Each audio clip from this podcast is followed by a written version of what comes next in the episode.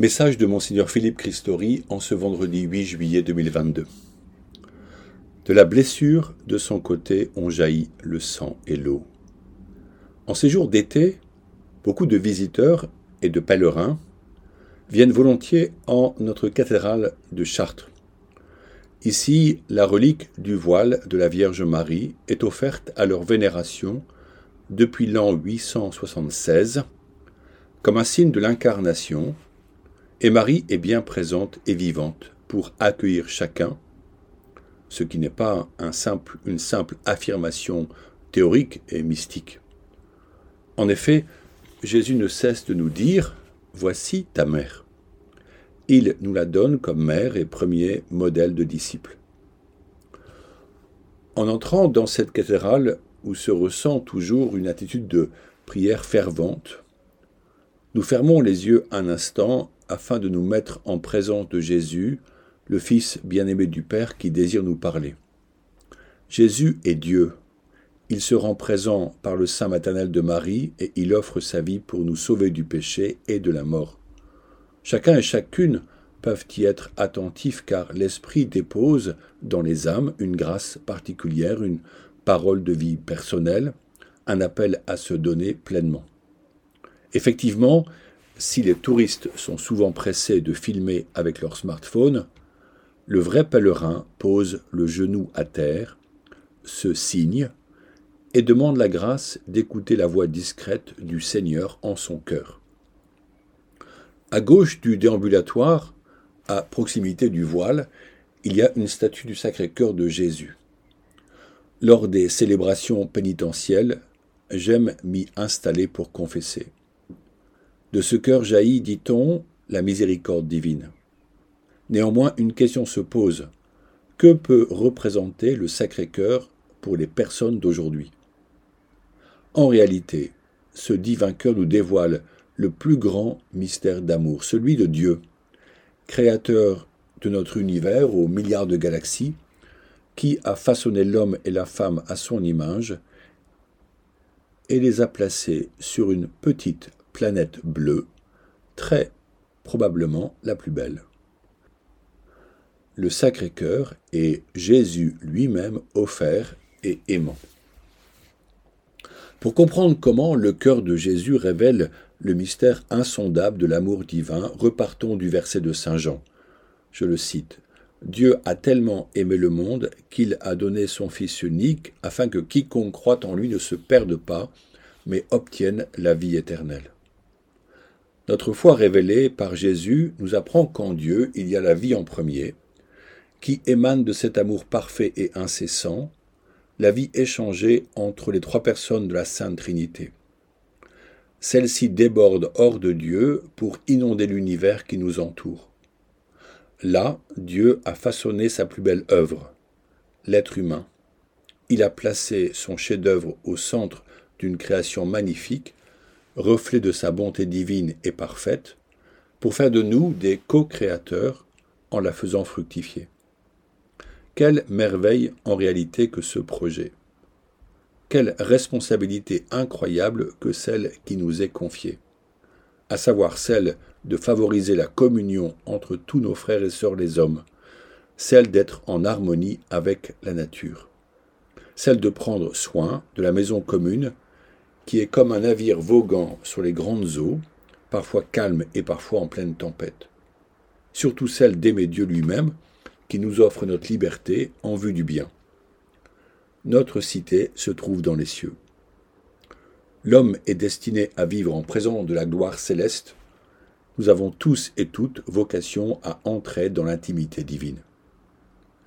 Malheureusement, depuis l'origine, par orgueil, nous usons de notre liberté pour faire le mal et brisons ainsi notre relation avec Dieu. Cependant, alors que ce péché pouvait entraîner la suppression de l'humanité, Dieu le Père a choisi d'envoyer son divin Fils pour nous sauver en partageant notre condition, nous enseigner patiemment, puis offrir sa vie jusqu'à mourir en croix. Il donne tout, il nous plonge avec lui dans sa mort, et il nous ressuscite avec lui pour la vie éternelle. C'est la preuve que Dieu a tant aimé le monde et qu'il n'a pas limité la puissance de sa grâce. Il l'a étendue à tous les hommes. Jésus n'est pas venu juger le monde, ni les chrétiens, ni les autres. Il vient, dit Saint Paul, pour que tous les hommes soient sauvés. Afin de faire connaître ce mystère d'amour, Jésus révèle son cœur aimant et sensible. En premier lieu, auprès des pauvres et des malades. Ceux-ci ne sont-ils pas ses bien-aimés? Ensuite, envers celles et ceux qui se font enfants, c'est-à-dire ceux qui lui font confiance et qu'il bénit. Puis il y a les disciples qui l'enseignent sans se lasser, même quand ils ne comprennent pas où il les conduit. Enfin, il se tourne vers chacun de nous et nous invite à sa suite, éliminant par son pardon le fardeau si lourd du péché. Son cœur est transpercé lorsque, cloué sur le bois de la croix et agonisant, il remet son esprit à Dieu le Père. Alors de son cœur coule du sang et de l'eau, le sang de sa vie offerte pour que nous ayons la vie, l'eau comme prémisse de la grâce pour que, que nous recevons par les sacrements. Avec lui, nous avons la vie en abondance. Ainsi, le Sacré-Cœur de Jésus n'est pas un simple objet de piété, il est l'amour transpercé et toujours vivant, qui déverse les grâces préparées par le Père pour ses enfants.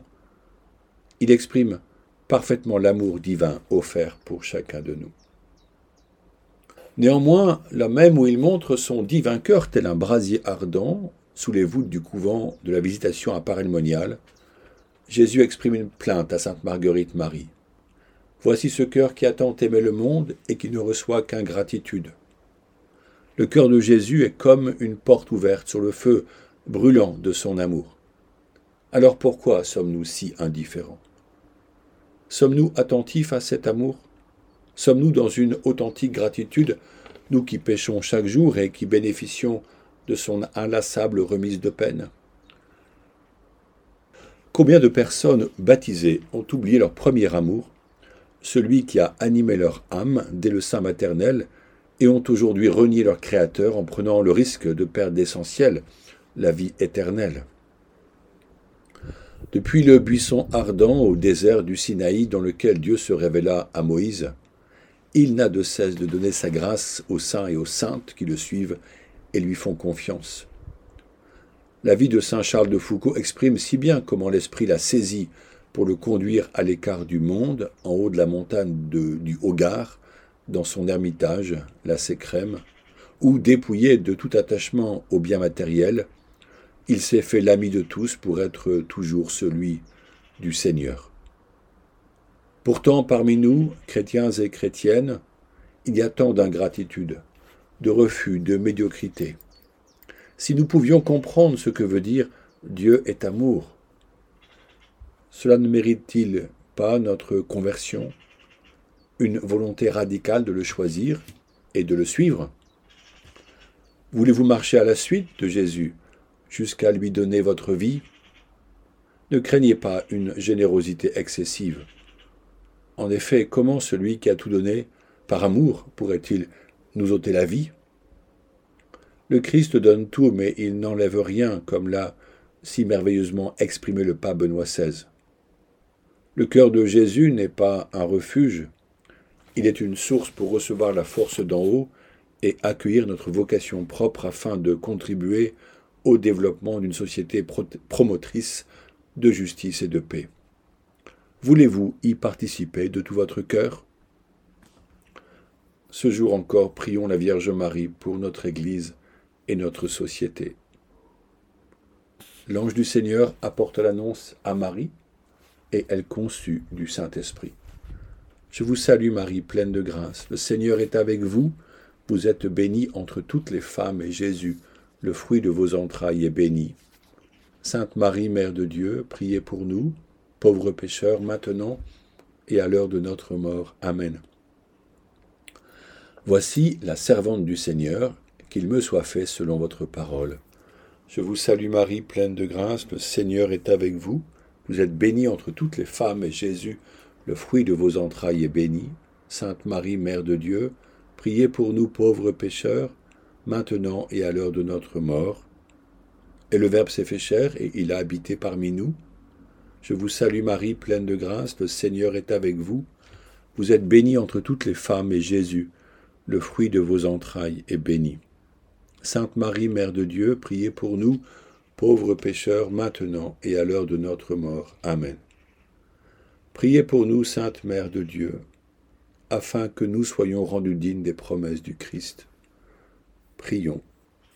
Que ta grâce, Seigneur, se répande en nos cœurs par le message de l'ange. Tu nous as fait connaître l'incarnation de ton Fils bien-aimé. Conduis-nous par sa passion et par sa croix jusqu'à la gloire de la résurrection, par le Christ notre Seigneur. Amen. Bonne journée.